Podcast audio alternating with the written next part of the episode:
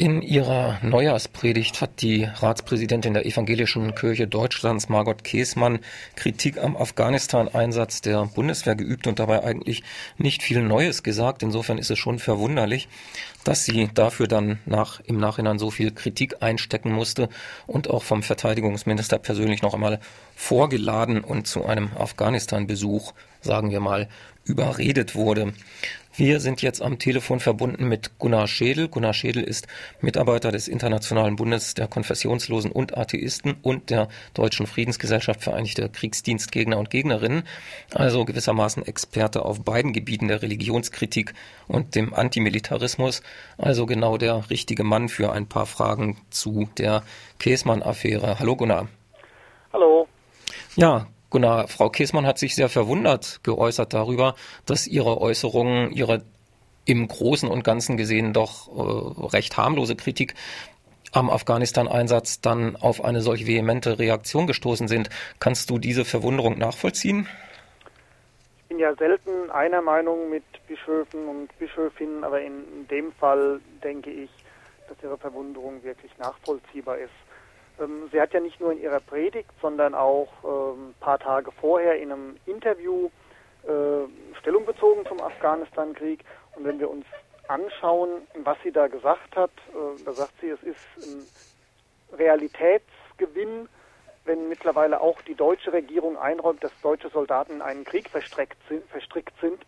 Also sie zitiert quasi nur das, was die deutsche Regierung ohnehin schon hat verlauten lassen und dass die Politiker dann äh, durch das Zitat dessen, was Sie ein paar Wochen vorher selbst gesagt haben, äh, in Aufstand geraten, das ist tatsächlich überraschend. Es gibt aber einen Satz, äh, der nicht in der Predigt gefallen ist, aber in dem Interview, der dann vielleicht doch interessant ist. Da sagt nämlich die Frau Käßmann, dass Friedenssicherung ohne Waffen ähm, vorrangig behandelt werden sollte und dass es ihr darum gehe, endlich über Wege zu debattieren und diese Wege auch zu finanzieren, wie Frieden ohne Waffen geschaffen werden kann. Und es kann natürlich sein, dass dieser ganz sanfte Hinweis, dass äh, die Politik den Primat vorgeben sollte, dass dieser sanfte Hinweis schon als Abweichen von dem Konsens, dass in Afghanistan ein gerechter Krieg geführt wird, verstanden. Das ist aber immer noch ein wenig verwunderlich, denn im Laufe der Debatte haben ja eigentlich auch wieder alle gesagt, mit unterschiedlichen Akzenten natürlich, aber auch Gutenberg hat es gesagt, dass es natürlich sowohl auf die militärische Prä Präsenz als auch auf das zivile Engagement ähm, ankäme und insofern wird da eine Harmonie dann wieder inszeniert, wo eigentlich alle sagen, jawohl, zivile Arbeit ist wichtig, aber die muss eben militärisch flankiert werden. Und da habe ich dann den Eindruck, dann ging es im Nachklapp dieser Debatte darum, dann wieder so eine Harmonie herzustellen und diese beiden Pfeiler der vernetzten Sicherheit wieder in den Vordergrund zu stellen. Wie siehst du das? Sehe das ganz ähnlich. Also die deutsche Außenpolitik hat ja Anfang der 90er Jahre versucht, Krieg wieder als politisches Mittel einzuführen und musste da feststellen, dass ein Großteil der Bevölkerung da überhaupt keine Lust drauf hatte. Und dann wurde eben dieses äh, Salamitaktik-Modell angewandt, dass erstmal da ein paar Wahlbeobachter und dann da mal ein paar äh, Lazarettsoldaten und dann da mal ein Schiff, das irgendwo was hin und her transportiert hatte, dann mal ein paar Flieger und am Ende, äh, nach einem zehnjährigen Prozess, waren wir dann doch bei den Kampfeinsätzen angelangt. Und diese Salamitaktik war immer davon begleitet, dass, äh, dass die Politik sich bemüht hat, äh, alle ins Boot zu holen. Also alle sollten dem Krieg applaudieren, zumindest mal alle halbwegs etablierten Parteien und politischen Kräfte. Und Gleichzeitig jedoch ist der Krieg in der Bevölkerung nicht so richtig beliebt geworden.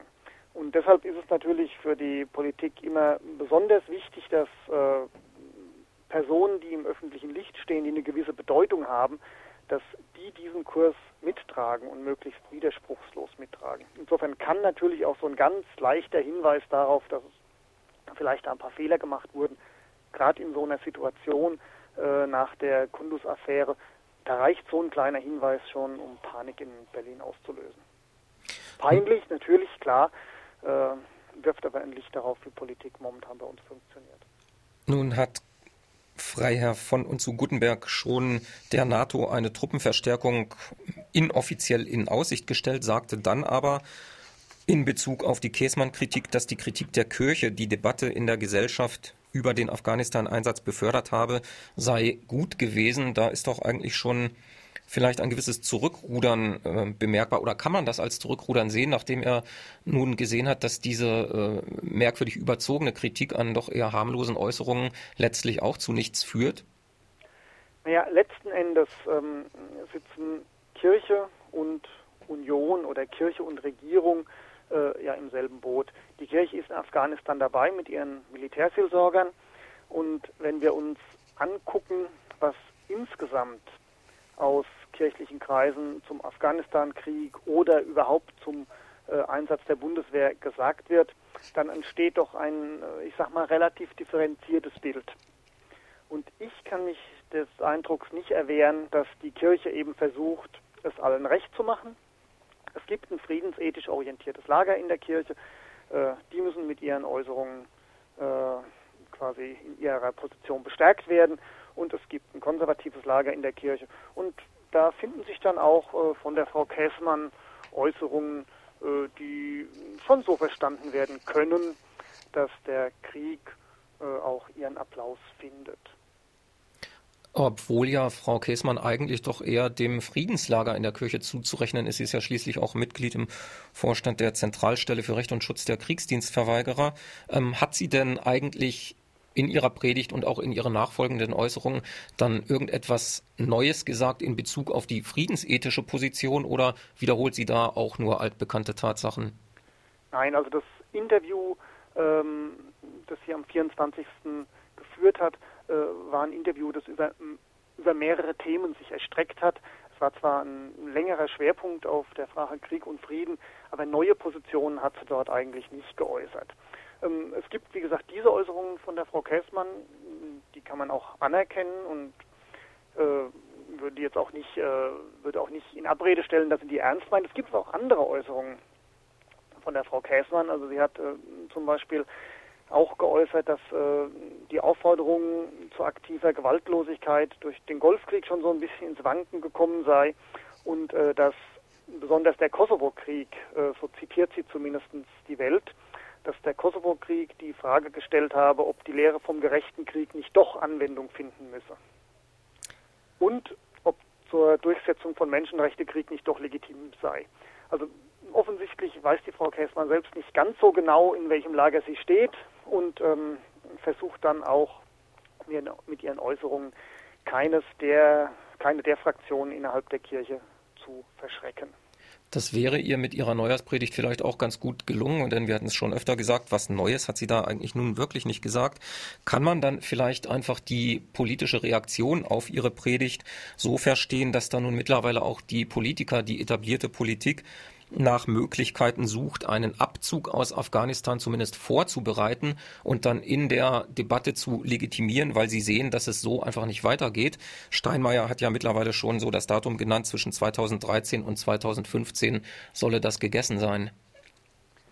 Ja, ich denke, den Takt in Afghanistan geben höchstwahrscheinlich die USA vor.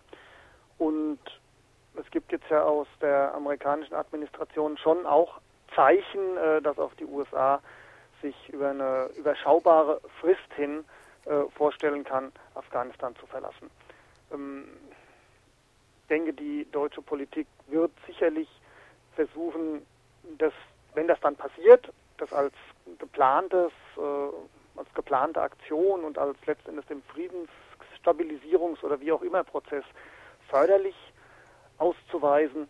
Ähm, ob jetzt da wirklich schon eine Option vorgefasst ist, äh, ob wirklich diese Politik schon überlegt wird oder ob es wirklich nur darum geht, äh, Diskurse zu beeinflussen und ähm, so eine bestimmte Kritik vielleicht auch im eigenen Lager zu bedienen und zu signalisieren, ja, wir denken ja auch drüber nach, äh, die Strategie zu ändern.